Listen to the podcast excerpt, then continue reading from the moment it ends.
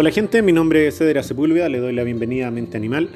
En el episodio de hoy vamos a hablar un poco sobre las diferentes tendencias que hay en torno a em, vidas de menor impacto ecológico. Me estoy refiriendo a todos estos movimientos o estrategias o ideas que han surgido para tratar de disminuir el impacto antropogénico y quizás solucionar muchas problemáticas que están relacionadas con esto. Si nosotros vamos a eh, los informes que se han elaborado en torno al calentamiento global nos podemos encontrar de que realmente el disminuir la forma en la que producimos, en la que consumimos, el gasto y el impacto que tenemos sobre el medio ambiente es algo sumamente importante. Si nosotros revisamos, por ejemplo, el informe del Grupo, Intergubernamental de Expertos sobre el Cambio Climático, eh, nos podemos encontrar justamente de que eh, hay muchísimo material en torno a proyecciones que son sumamente reales, que al fin y al cabo tienen que ver con cosas que eh, han sido estudiadas y que se espera que podamos nosotros frenar a tiempo, ya que justamente los escenarios que se pronostican para, este tipo de problemáticas, la problemática del calentamiento global a la velocidad que la estamos generando, eh, son problemas que al fin y al cabo van a generar muchísimo eh, daño y sufrimiento en las mismas comunidades humanas, tanto como en en, todo lo que tiene relación con, el ecosistema y el funcionamiento de nuestro planeta. Entendamos que el calentamiento global tiene un impacto eh, gigantesco y que no es solo un fenómeno que va a ocurrir como, un hecho eh, particular, como puede ser un terremoto, sino es algo que tiene consecuencias a largo plazo y ante lo que no estamos preparados. Si nosotros revisamos justamente este informe del IPCC, nos encontramos que, por ejemplo, este informe fue realizado por 91 autores y eh, revisores de 40 países que colaboraron en su elaboración, donde se incluyeron más de 6.000 referencias científicas. Fue redactado conjuntamente por los tres grupos de trabajo del IPCC, el grupo 1 que evalúa las bases físicas del cambio climático, el grupo 2 que aborda los impactos, la adaptación y la vulnerabilidad y el grupo 3 que se ocupa de la mitigación del cambio climático. Les voy a leer un poquitito sobre em, las generalidades de este informe, pero por lo menos eh, este informe menciona que es técnicamente posible con la ley de la física limitar el calentamiento global a 1.5 grados, pero implicaría reducir, veamos esto, para poder limitarlo eh, a solo 1.5 grados el calentamiento global, más eh, implicaría reducir hasta un 45% las emisiones de dióxido de carbono en el 2030 respecto a los niveles del 2010 y alcanzar una emisión cero de dióxido de carbono en el año 2050.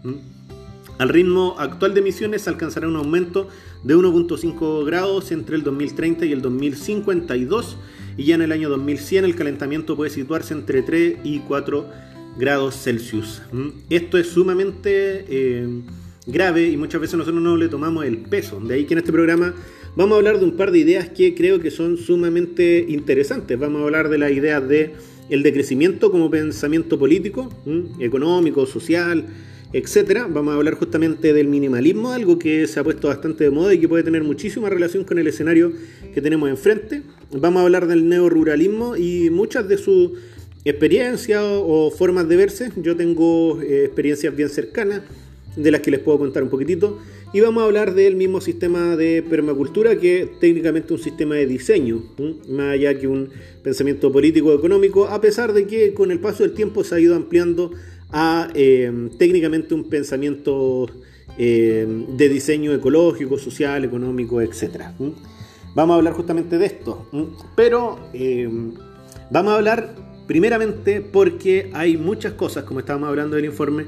que son sumamente impactantes, sumamente fuertes y que vale la pena que nosotros consideremos.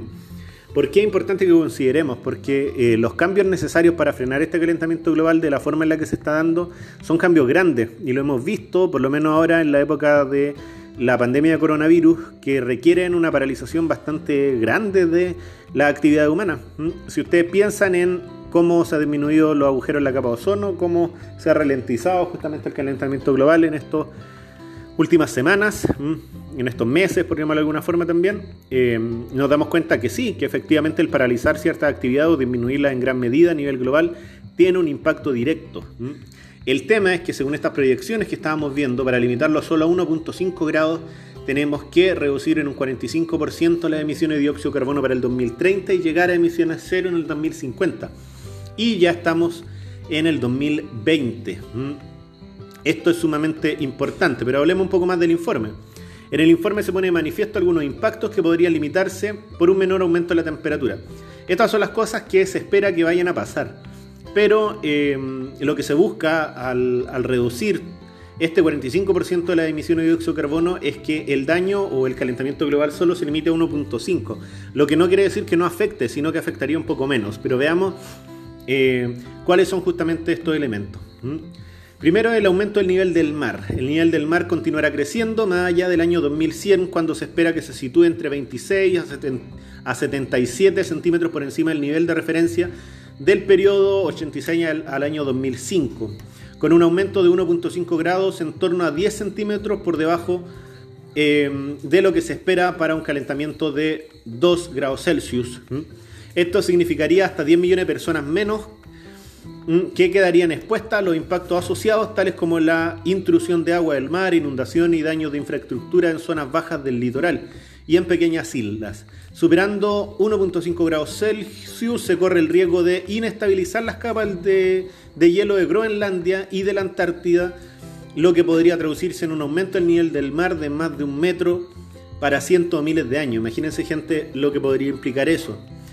Eh, también podemos hablar del hielo oceánico. La probabilidad de que el océano Ártico quedara libre de hielo en verano sería una vez por siglo con un calentamiento global de 1.5 grados Celsius, frente a un mínimo de una vez por década, con eh,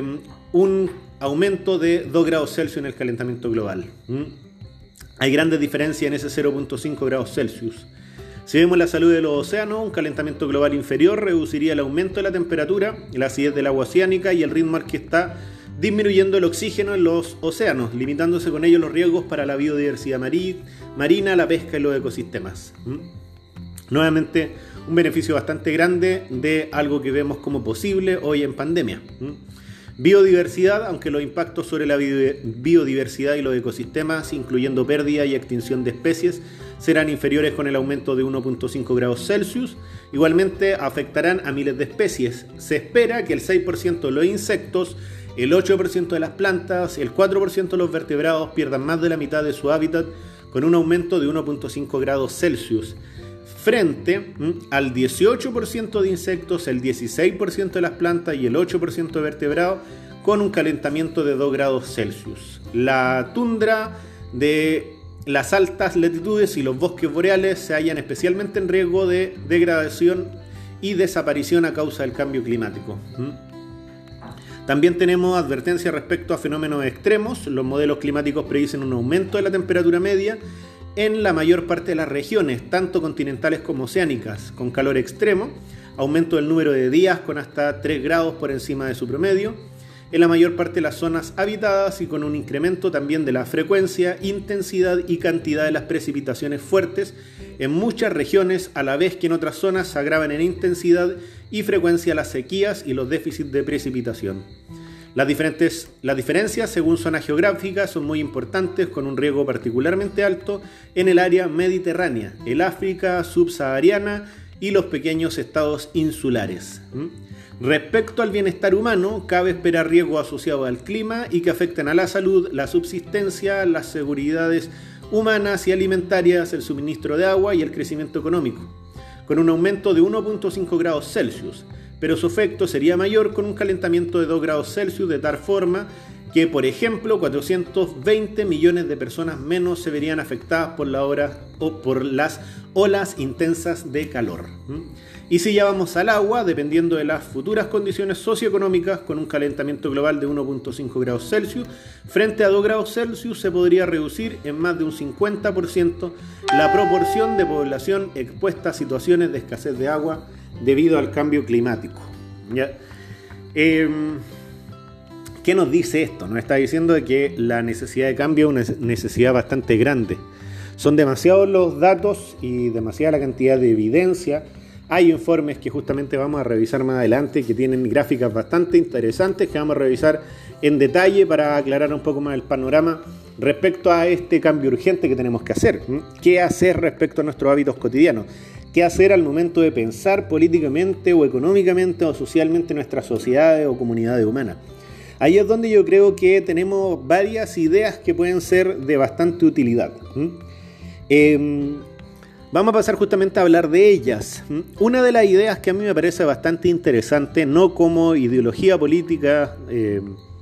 en el sentido de adherirnos y abanderarnos por completo como si fuera la nueva salvación, pero sí un enfoque que puede parecer interesante para empezar a pensar cómo desarrollar las sociedades con una nueva mirada.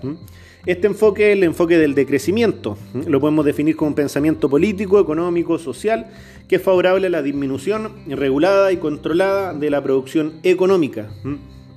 Esto quiere decir controlar al fin y al cabo todo este eh, engranaje de producción que tenemos nosotros vinculados con nuestras formas de consumo y formas de vida. Lo que busca al fin y al cabo la idea del decrecimiento es equilibrar las necesidades humanas y la satisfacción también de las necesidades de la naturaleza, del ecosistema, de los que habitan los ecosistemas, etc. Tomando en consideración variables ambientales y sociales. El decrecimiento al fin y al cabo lo que intenta es reconocer algo que eh, hoy por hoy parece sumamente evidente, que es que el crecimiento ilimitado requeriría recursos ilimitados, algo que em, se ve supeditado al tiempo, a la capacidad de regeneración que tienen los ecosistemas para poder otorgar más recursos. Esto nosotros estamos viendo que no se está cumpliendo de buena manera. El nivel de degradación del medio ambiente es superior a la capacidad que tenemos nosotros de recuperar toda esa biomasa, esa cantidad de bosques o elementos que al fin y al cabo eh, mantenían la temperatura corporal más baja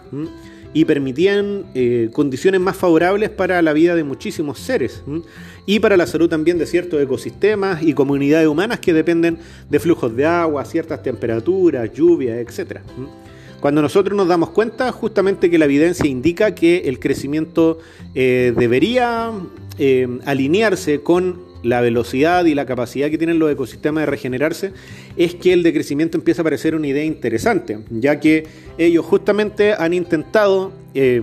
desarrollar diferentes cosas en torno a esta problemática, cómo repensar lo político, lo económico y lo social y cómo al fin y al cabo superar esa idea del desarrollo como sinónimo de bienestar general. Em, me parece muy interesante esta idea, principalmente por algo que nos afecta mucho a las actuales generaciones, que es la depresión. Em, podemos vivir en un mundo donde nos jactamos de las libertades que poseemos y de hecho poseemos muchísimas más libertades que cualquier otra sociedad en el pasado. El mismo hecho de cuestionarnos si es que la sociedad en la que vivimos es una sociedad libre, justa, eh, beneficiosa para los habitantes, es ya en parte un derecho bastante grande. Eh, tenemos muchísimas críticas contra eh, cómo se gestionan las cosas, cómo se administran los recursos, cómo se desarrollan los negocios, pero al mismo tiempo tenemos un conocimiento bastante amplio de cómo se desarrollan la gran mayoría de las actividades humanas. Y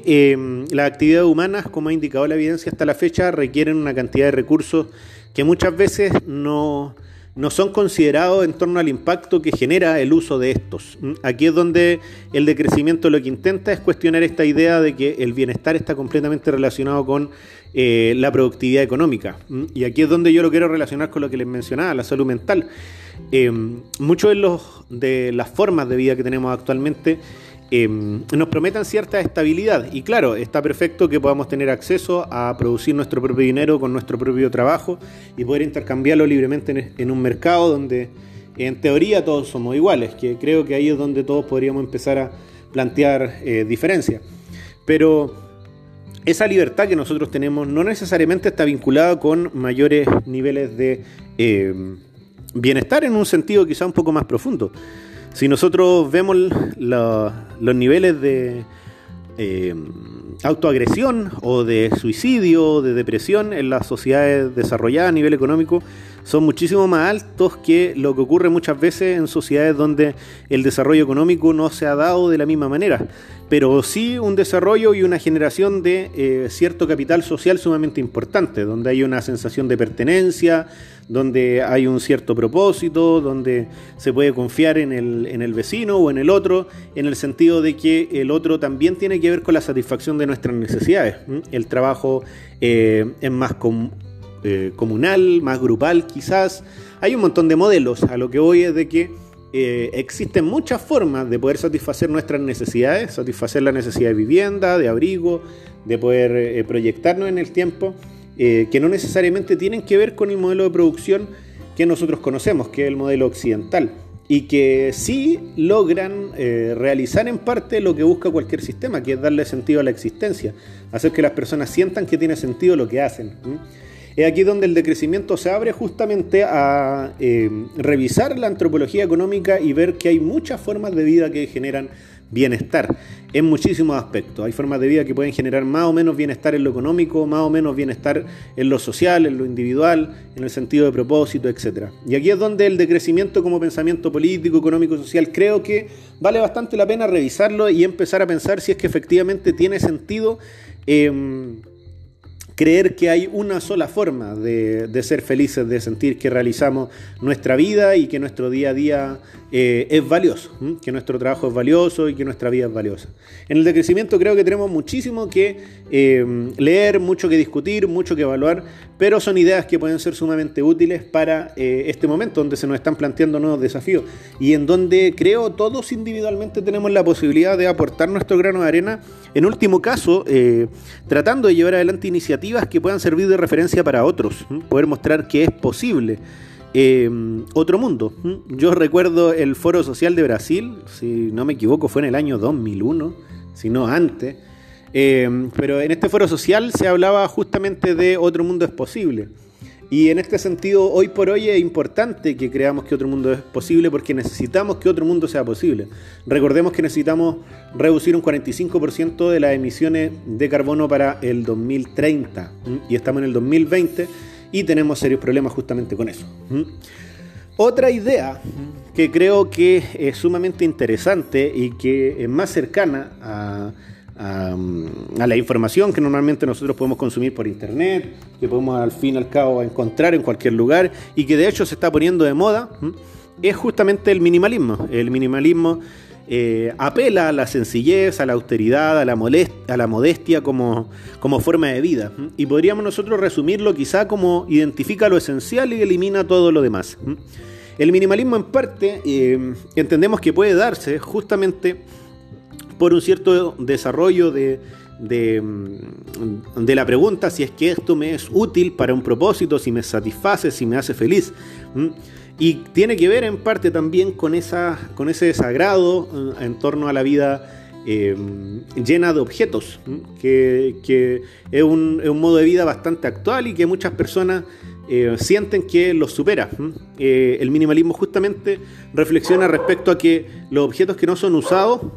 todos los objetos que nosotros tenemos por tener dentro de nuestras casas o en nuestra vida, son justamente elementos que nos dan una noción como de frustración o, una sensación de que no estamos haciendo algo útil, que el esfuerzo que hemos hecho en torno a esos objetos eh, no se está cumpliendo. En parte nos sentimos quizá un poco atados al acumular objetos, sentimos quizá de que eh, el simple hecho de tenerlo es lo que le da sentido a nuestra vida, cuando en realidad nosotros somos los que deberíamos darle sentido a, a los objetos en torno a la utilidad que tienen. Y no solo en torno a, creer que el tenernos nos debe o, nos satisfacería,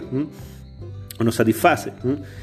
Creo que esto obviamente es un tema bastante personal, debido al hecho de que eh, la gran de nosotros tenemos muchas cosas que se pueden vincular con los objetos y con nuestras pertenencias que nos pueden satisfacer. Pero mm, empezar a pensar realmente si es que lo que tengo lo necesito, si es que eh, tiene sentido en mi vida, es una pregunta sumamente importante. ¿Por qué? No solo por el hecho de, interpretar qué representa para nosotros esos objetos que no, utilizamos, sino para hacernos responsables de que los objetos de hecho son justamente eh, futuros residuos, son elementos que tuvieron que ser extraídos del, medio natural, que tuvieron que ser transportados, se utilizó un montón de recursos para que ese objeto exista. Y justificar su existencia por mero capricho, entendiendo las consecuencias que tiene en el ecosistema el modo de vida que, llevamos actualmente, es un tanto irresponsable. Por consecuencia, el minimalismo empieza a cobrar validez como un razonamiento ético eh, respecto a la responsabilidad de consumo y que creo que todos nosotros deberíamos empezar a, practicar, eh, tratar de identificar lo esencial y eliminar lo, demás, lo que no se ajusta a, lo sencillo, a lo austero, a lo modesto que no necesariamente tiene que ser vivir con carencias, no es, no es una oda a la pobreza, a la falta de, recursos, sino el optimizar el uso de recursos entendiendo de que cualquier cosa que nosotros queramos, cualquier eh, uso o elemento que, nosotros necesitemos, requiere al fin y al cabo de eh, cierto proceso productivo y ese proceso productivo genera contaminación. Entonces, eh, tratar de entender la vida de una manera más minimalista o siquiera hacerse esas preguntas en las partes donde nuestra vida nos permite flexibilizar, nos ayuda justamente a reducir el impacto. ¿El impacto sobre qué? Sobre el ecosistema eh, que se ve afectado por más de 7 mil millones de seres humanos. Recordemos que eh, no solo somos un grupito pequeño de seres humanos, sino que somos una cantidad gigantesca. Quizá no en crecimiento, como ocurría unas generaciones atrás, nos estamos estancando en crecimiento, pero sí lo suficiente para generar un impacto bastante grande en, el ecosistema, como eh, vimos al principio del, mismo podcast. Pero bueno, estas, eh, estas dos ideas que hemos revisado, el de crecimiento como un pensamiento político, económico, social, respecto a, cómo, cómo pensar la economía y la producción, y el minimalismo, que es quizá una forma de pensar nuestro, nuestra relación con los objetos, con el consumo y con el mercado. Eh, son ideas que en parte creo la gran mayoría de nosotros podemos tratar de ir interiorizando poco a poco. Pero se plantean o aparecen eh, ciertas iniciativas que quieren ir un poco más allá. Y ahí es donde quizás empieza a volver un poco más interesante el asunto. ¿A qué me refiero con esto? Con todos estos movimientos neoruralistas que al fin y al cabo lo que hacen es volver a la vida campesina, volver al, lugar de origen. Eso yo lo he visto bastante en mi tierra natal. Yo nací en la Patagonia chilena, al sur del, territorio de Chile, en el Gualmapu, en territorio mapuche. Y eh, en ese lugar se ve muchísimo que muchos de los jóvenes, las generaciones que empiezan a aparecer los años 80, eh, finales de los 70, se han visto muy relacionados justamente con el mundo campesino y eh, producto de la insatisfacción que tienen con eh, el modo de vida citadino, que, que, al fin y al cabo ni siquiera es un modo que ha sido parte de generaciones y generaciones, sino que eh, es un modo de vida bastante nuevo, quizá de segunda o tercera generación, ya que los antepasados de la mayoría de estos jóvenes eran personas que vivían en el campo, que tenían un modo de vida más cercano a lo indígena o a lo rural. Muchos de estos jóvenes se han dado cuenta que quizás las promesas de eh, estabilidad, de, desarrollo o de prosperidad que, le ofrecía el, mundo occidental tradicional eh, no se han visto alcanzadas. Muchos de ellos tienen deudas gigantescas. En Chile la educación independiente que sea pública puede conllevar deudas bastante largas. La competencia es bastante grande respecto al mercado laboral y la verdad es que el negocio de la educación no está directamente ajustado a las necesidades del mercado, eh, como para hacer de que la mayoría de las personas que invierten su tiempo y su dinero en, enseñanza universitaria logren conseguir un trabajo decente con el paso del tiempo. Y esto justamente lo ha llevado a interesarse en modos de vida que tenían que ver con una economía quizá más de subsistencia, donde se trabaja en torno a satisfacer las necesidades básicas y la organización colectiva obedece a la satisfacción de eh, las cosas que no podemos nosotros solucionar a nivel individual. Hay cosas que requieren cierta coordinación, quizá como la seguridad, como eh, procesos de agricultura en lugares donde no hay maquinaria suficiente, requieren de una cooperación entre los vecinos. Eh, la solución o, el poder asegurar la salud para la comunidad humana o la educación requiere cierta coordinación, pero en general la vida cotidiana, el día a día está relacionado con una economía de subsistencia que tiene un impacto muchísimo menor eh, que el que tiene la vida en las ciudades mm, eh, y que al fin y al cabo obedece más a ciclos que tienen la capacidad de poder recuperar lo que nosotros hemos ido eh, dañando a lo largo de todos estos siglos de, crecimiento sin límite. Entonces, el mismo neoruralismo, todas estas tendencias que yo he visto en Argentina, en las zonas centrales o en el norte de Argentina, de gente volviendo al campo a tratar de replicar eh, con los nuevos conocimientos, con los conocimientos de ingeniería, con los conocimientos de arquitectura, de diseño, de agricultura y un montón de otras cosas, replicar en parte los modos de vida relacionados con economías de subsistencia, pero con mayor cantidad de comodidades. El neoruralismo hoy no es solo volver porque nos vemos forzados por crisis económica a, regresar a los campos para poder sobrevivir con lo poco y nada que tengamos, sino una decisión en parte voluntaria de eh, apostar por las economías de subsistencia o modelos nuevos de economía que eh, no piensan en un desarrollo ilimitado como ocurre normalmente con las sociedades occidentalizadas. Por eso es que el neoruralismo y todas estas tendencias de volver al campo cada vez empiezan a presentar como posibilidades cada vez más válidas y con sustentos eh, cada vez más racionales, ya que no solo obedecen a quizá discursos místicos como ocurría en los años 70, a ecologismos altamente eh, místicos también, eh, sino que también está obedeciendo una necesidad real y material de satisfacer necesidades cotidianas, sin necesidad de buscar una mayor trascendencia espiritual o algo por el estilo, sino eh, darse cuenta que quizá lo que ofrecía la ciudad era menor a lo que podía ofrecer la vida de campo y eh, la aplicación de los nuevos conocimientos que tenemos que la hacen mucho más fácil y más, más grata, más menos difícil de llevar adelante, ya que la vida en el pasado en el campo, sin mucho conocimiento sobre agricultura, con métodos bastante dañinos, eh, era bastante difícil. Lo que no, ocurre necesariamente hoy con el neoruralismo. Y creo que eh, el último sistema o, sistema de principios, como podría ser en este caso, que vale la pena revisar es justamente el sistema de diseño que tiene la permacultura. Porque por mucho que alrededor de la permacultura nosotros volvemos a encontrar todos estos elementos místicos, eh, neopaganos, eh, que intentan tratar de justificar muchas de las decisiones en torno a supuestas leyes universales o naturales, eh, también encontramos muchísimo conocimiento relacionado con el diseño ecológico, la ingeniería ecológica, construcción, gestión en recursos naturales, gestión de residuos, agricultura, con diferentes tipos de sistemas que aportan eh, soluciones prácticas a esta iniciativa, a esta iniciativa de eh, restablecer los modelos político-económicos de las sociedades por medio de criterios de decrecimiento. La permacultura tiene mucho que aportar respecto a cómo nosotros a nivel micro podemos eh, dejar de ser tan dependientes de sistemas tan tan demandantes de recursos. Pensemos, por ejemplo, en cosas muy sencillas. Cada vez que nosotros elegimos qué comer, independiente seamos veganos o no, independiente comamos basado en planta, que genera un impacto gigantesco en la reducción del de, eh, impacto antropogénico. Recordemos que justamente el consumo de productos animales la proteína animal eh, conlleva decenas de miles de litros más de agua para su producción. Eh, lo mismo ocurre con muchos otros recursos. La industria animal es altamente ineficiente respecto a la generación de calorías eh, con el nivel de, gasto de recursos que, tiene. Entonces, independiente que nosotros elijamos comer basado en planta, que es una muy buena elección, una elección sumamente responsable respecto a este problema, eh, muchas veces nosotros, eh, simplemente por estar en la ciudad y tener que depender del mercado, eh, conseguimos alimentos que vienen, por ejemplo, en un desayuno, las bananas desde Ecuador a más de 800 kilómetros,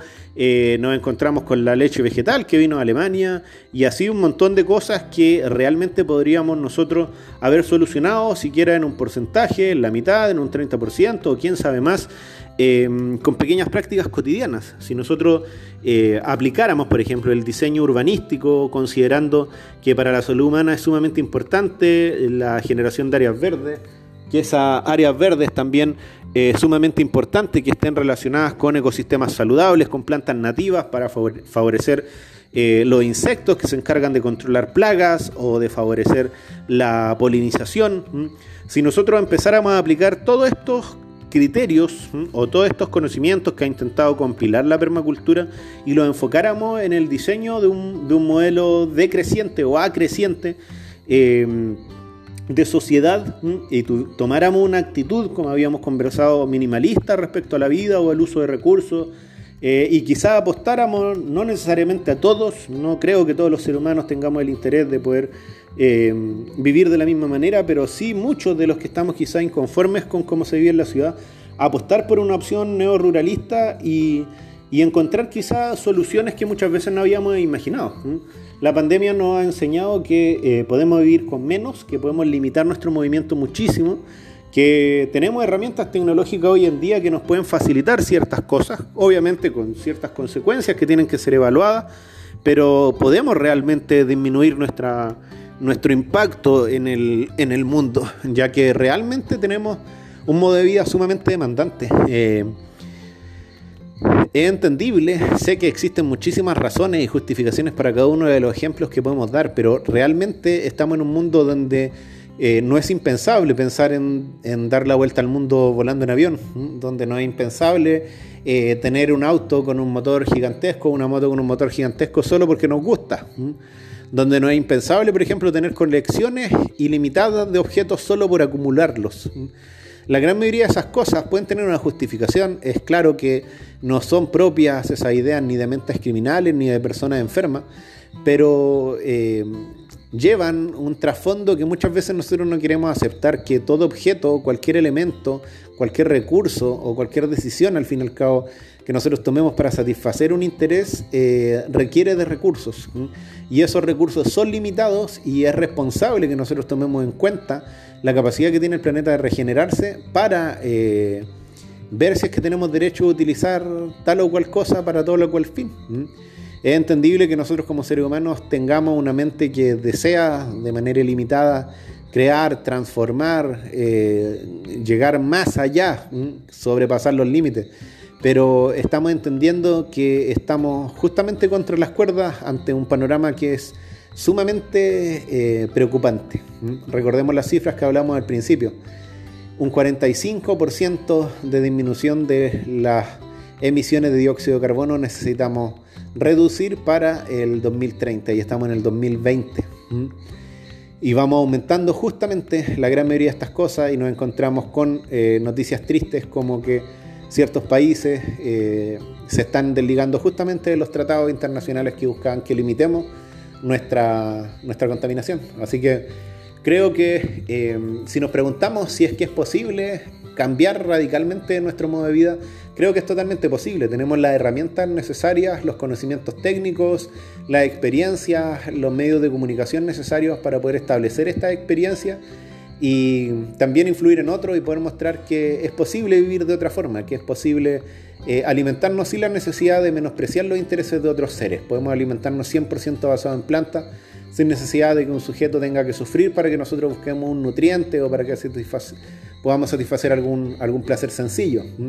Tenemos que darnos cuenta que es totalmente posible, como nos estamos dando cuenta ahora, de construir un propósito que tenga utilidad, que sea responsable con el futuro, que permita a las nuevas generaciones vivir en un mundo decente y no tener que nacer, porque piensen en esto gente, tener que nacer en un mundo que está en un proceso de adaptación para el que no está preparado es justamente algo injusto. Todos los que en algún momento queremos tener hijos, queremos tener descendencia, desearíamos que nuestros hijos pudieran nacer en un lugar donde justamente no se den estas condiciones. Y hoy por hoy no estamos haciendo mucho para permitirle a nuestros hijos vivir en un mundo eh, grato, sino que estamos generando justamente las condiciones para que las próximas generaciones se encuentren con un mundo sumamente difícil de llevar adelante y en donde los que tengan acceso a menor cantidad de recursos se van a ver mayormente perjudicados como ocurre en la mayoría de los casos. Obviamente no se va a extinguir la raza humana, obviamente el planeta Tierra no se va a destruir. Hemos podido resistir a cinco extinciones masivas, hemos podido resistir a grandes cambios climáticos. El problema es que estamos realizando ese proceso, que es un proceso natural, a una velocidad desorbitante. Y esos cambios son los que justamente se nos vienen encima sin la capacidad de poder adaptarnos. Todas esas zonas que se van a inundar, ese metro de agua que puede subir, eh, esos cambios que pueden haber justamente en los lugares donde normalmente había mucha lluvia o en lugares donde normalmente no había sequía, son cambios que si se nos vienen de golpe sobre nosotros no vamos a tener la capacidad de poder amortiguarlos y poder hacer los cambios necesarios para que no hayan víctimas fatales. Recordemos que la misma pandemia se está llevando mucha gente y los cambios que hay, las dificultades económicas también se van a llevar a mucha gente después de que solucionemos la pandemia.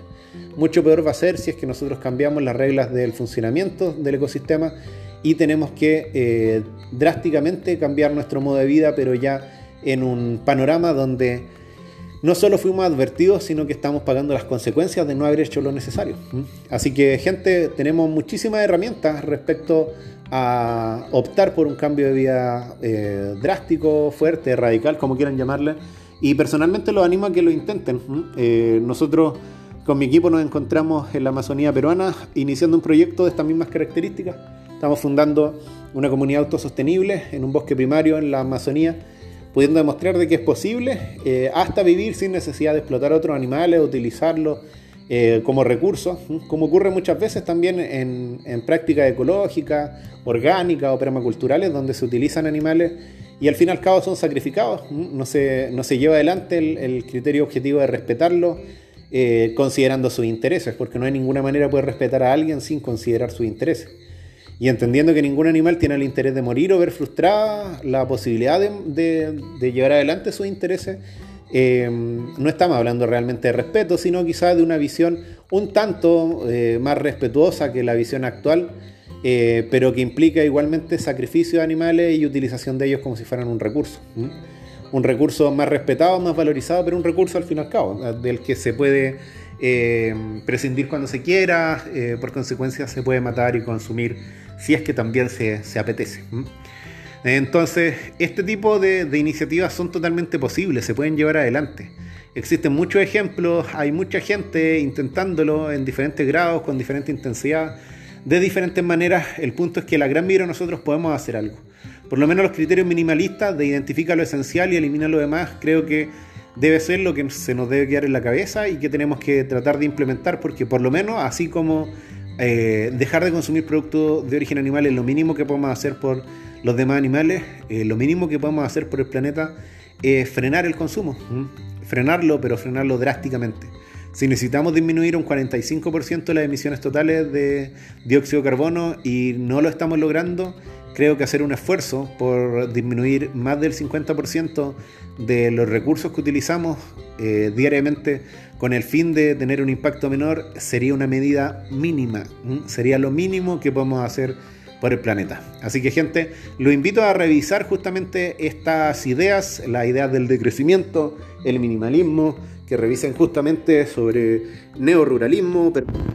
la gente que está volviendo al campo, el cómo lo están haciendo, cuáles son las experiencias que están teniendo y si es que tienen ganas, contactarse con otros, unirse con los, con los suyos y buscar la manera de concretar estos sueños, ya que al fin y al cabo... Eh,